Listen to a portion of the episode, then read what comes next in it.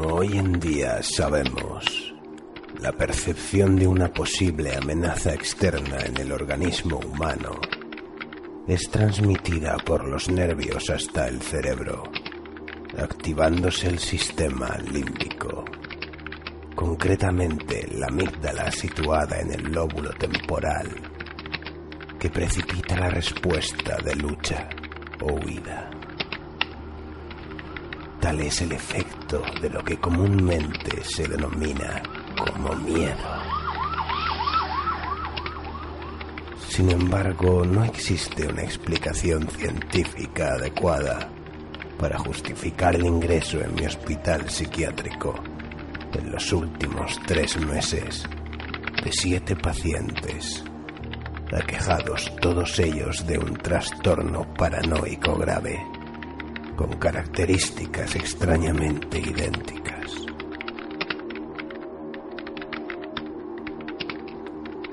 Los enfermos hablan de luces blancas en el cielo y de dioses celestes venidos de otros mundos para devorar el nuestro.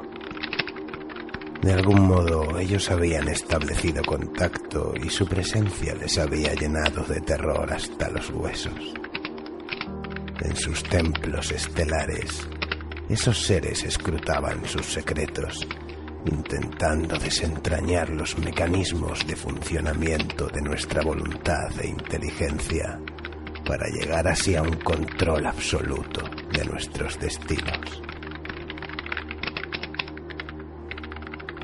Por supuesto, estas narraciones fueron pasadas por alto en un primer momento por todos los doctores del hospital. Sin embargo, a medida que iban llegando más enfermos, relatando la misma historia y sin existir conexión alguna entre ellos, los rumores se extendieron entre el personal médico y las conversaciones comenzaron a sucederse en los pasillos y la cafetería. Sorprendentemente, fue el doctor Arrostegui, el veterano jefe de psiquiatría, que quedó más impresionado con la similitud de las historias. Ningún arquetipo junguiano, ninguna patología orgánica podía dar razón del increíble parecido que existía entre estos relatos. Y no solo en el fondo y la forma, sino también en los pequeños detalles. La estructura de los templos estelares que él había supuesto eran artefactos voladores, la naturaleza de los seres que los tripulaban, incapaces de error pero igualmente malévolos, y sobre todo sus oscuros propósitos de dominación. El doctor Arrostegui concluyó que en pos de un análisis médico certero, lo más adecuado era un diagnóstico diferencial aislando cualquier matiz de veracidad que pudiera haber en los relatos. Resuelto como estaba a ello, decidió, de acuerdo con los escritos suyos encontrados, personarse en varios de los lugares en que fueron encontrados los enfermos de madrugada por la policía.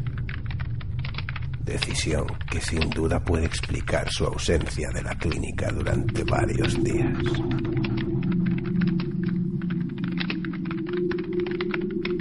Sin embargo, la pasada semana, durante la guardia nocturna, llegó el séptimo de los mencionados pacientes al hospital. El propio doctor Arrostegui, vociferando y sujetado a duras penas por los celadores, con síntomas de hipotermia y deshidratación, y farfullando de forma atropellada y confusa la misma historia una y otra vez.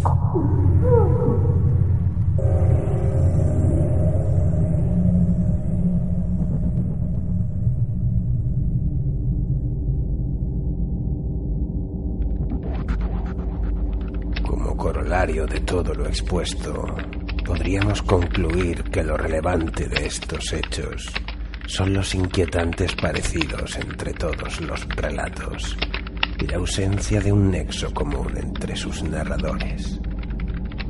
así como el súbito acceso de locura del doctor Arrostegui, junto con los de sus compañeros, que no puede sino augurar un trastorno mental crónico e irreversible de difícil curación. Pero lo más relevante, por lo que a mi interés personal se refiere, es que hasta ahora nadie les ha creído. Por ello debo informar de todo esto a mis superiores, para que tomen las medidas que consideren apropiadas. Con seguridad se hallarán sumamente complacidos. Su plan de invasión está siendo ejecutado sin ningún contratiempo.